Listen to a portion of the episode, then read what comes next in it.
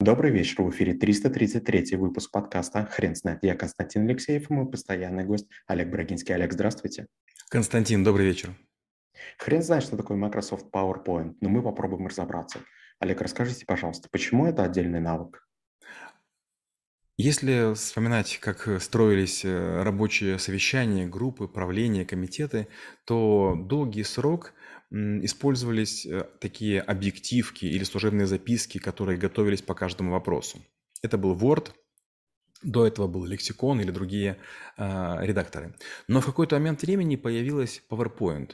Это горизонтальная такая страница, на которой можно было делать разные шрифты, нумерованные списки, буллеты, какая-то минимальная анимация, даже какие-то графические элементы, и все.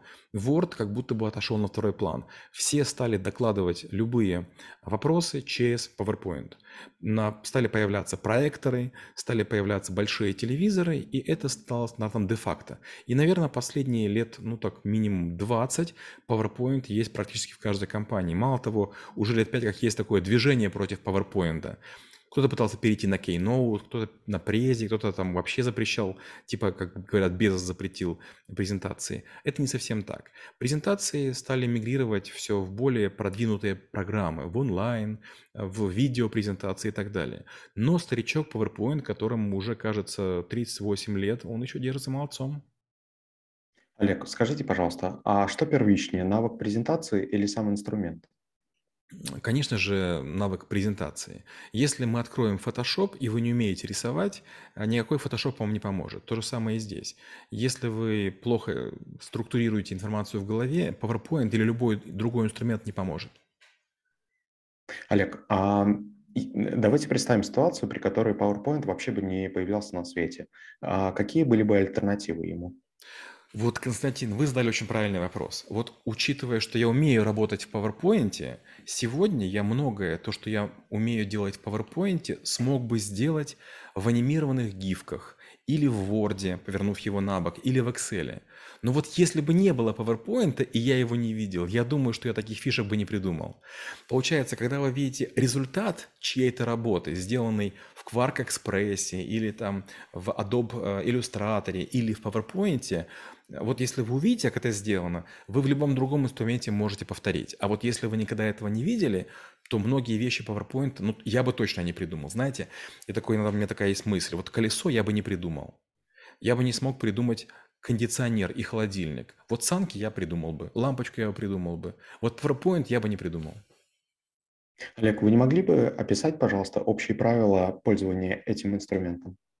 Ну, в первую очередь, опять же, учитывая, что я учился работать на компьютере в те времена, когда к ним была очередь, я многие вещи делаю на бумаге. Вот если глянуть мой стол, у меня две записных книжки, у меня тут какие-то бесконечные чертежи, ручки, карандаши лежат.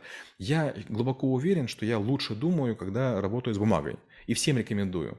Мне вообще кажется, что любой монитор, любого гаджета, он гипнотизирует.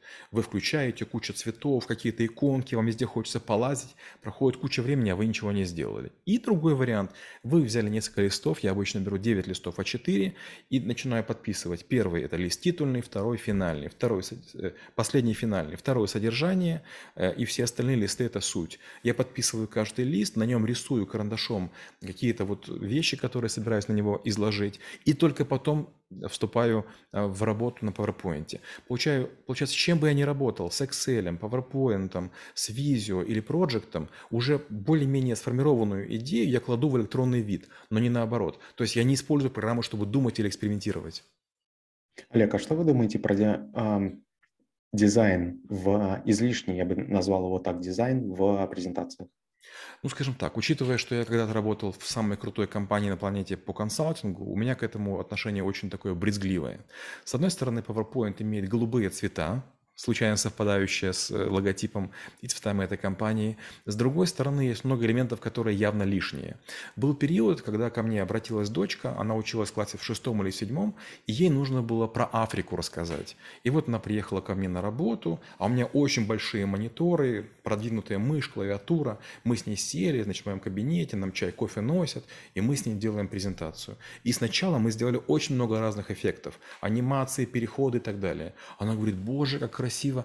никто не поверит, что я сделал. Я говорю, доча, а вот теперь смотри, а мы сделаем теперь, чтобы поверили. Давай вот что-то уберем и сделаем так, поменьше всяких этих финтифлюшек. Почему? Чем больше вы используете шрифтов, цветов, переходов, анимаций, тем, скорее всего, у вас э, неуравновешенная психика. Вот если вы видите серьезный документ, в нем используется мало элементов. Крутизна, она в мыслях, а не в эффектах.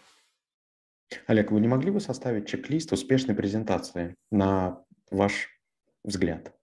Первое – это не, не очень большое количество страниц. Обязательно титульный лист и финальный. На титульном листе написана тема и э, контакты.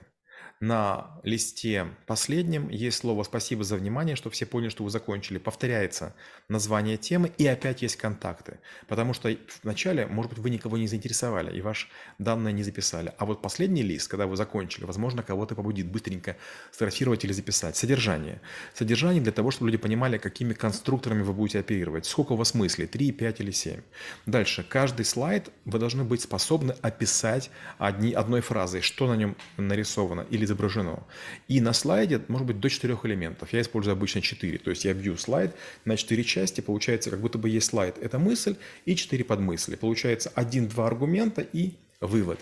И очень круто, если вы понимаете, какая презентация. Бывает ту, которую смотрят вместе с вами, вы рассказываете, смотрят при вас, но вы обязаны молчать, и смотрят, когда, допустим, она распечатана. Это разные презентации. Презентация должна быть как ребенок. Вы родили, он пошел в садик и сам говорит, как его зовут. Та же презентация. Если она требует комментариев, это плохая презентация. Олег, вы не могли бы рассказать про пример презентации, который вас удивил? Да, был такой пример. Выбирали руководителя ТНК Украина. И, значит, было несколько человек. Выходит первый человек и начинает какие-то скучные цифры показывать. Все почти засыпают. Ну, какая-то вроде правильно, но какая-то такая бесцветность. Выходит второй человек и, значит, у него первый слайд. Едет нарисованный танк в одну сторону. И он говорит, раньше у нас было, значит, развитие экстенсивное. Потом, значит, э, второй слайд, танк едет в другую сторону. А будет, там, типа там, интенсивное. И он как-то так это весело говорил, мысли ноль, слайда два, но все вдруг поняли, харизма у человека. Он не сказал ни одной цифры, но его решили сделать руководителем. Алекс, спасибо. Теперь на вопрос, что такое Microsoft PowerPoint, будет трудно ответить. Хрен знает.